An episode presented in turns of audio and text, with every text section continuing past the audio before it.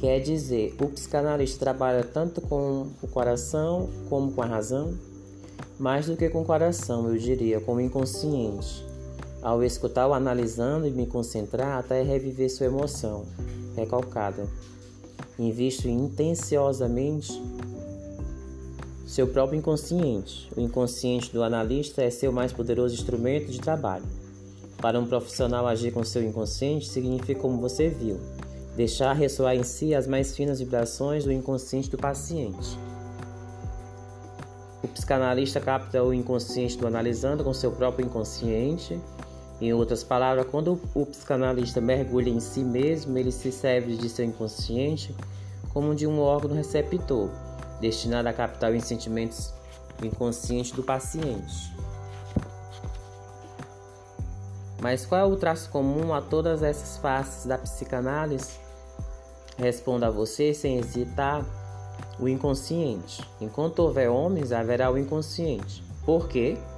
Porque é humano a singularidade do ser humano não está em que fale, pense e ria mas em que seja impotente para dominar as forças, às vezes benéficas, às vezes nocivas, que agem nele. Ora, essas forças que nos escapam e que ultrapassam o nosso querer, nosso saber consciente, levam o nome de inconsciente.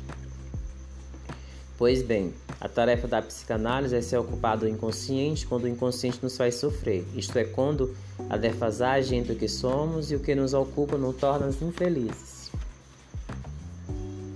A psicanálise é um tratamento longo, caro e doloroso? De fato, um tratamento analítico pode durar vários anos, mas isso depende da relação do terapeuta com seu analisando. Pessoalmente, pratico o tratamento de adultos que pode durar de 2 a 3 anos.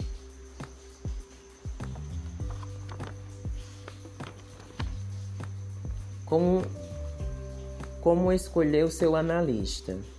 O público faz muitas vezes confusão entre os diferentes psi, como distinguir um psicólogo, um psiquiatra e um psicanalista.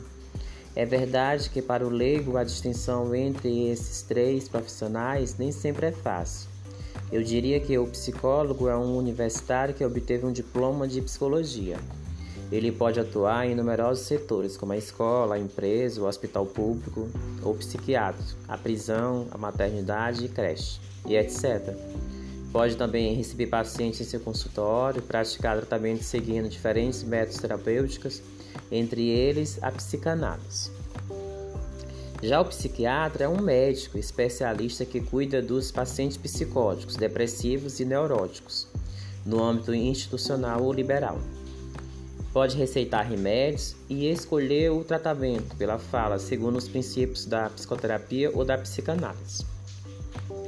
Acrescentaria que outras pessoas que seguirem inicialmente estudos superiores em relação com a psicologia pode depois se formar na psicanálise e conduzir tratamentos analíticos. Mas tanto faz, seja psicólogo, psiquiatras ou clínicos oriundos de outros horizontes, eles podem e devem exercer a psicanálise sobre as seguintes condições: ter concluído uma análise pessoal, ter estudado longamente os textos fundadores da psicanálise,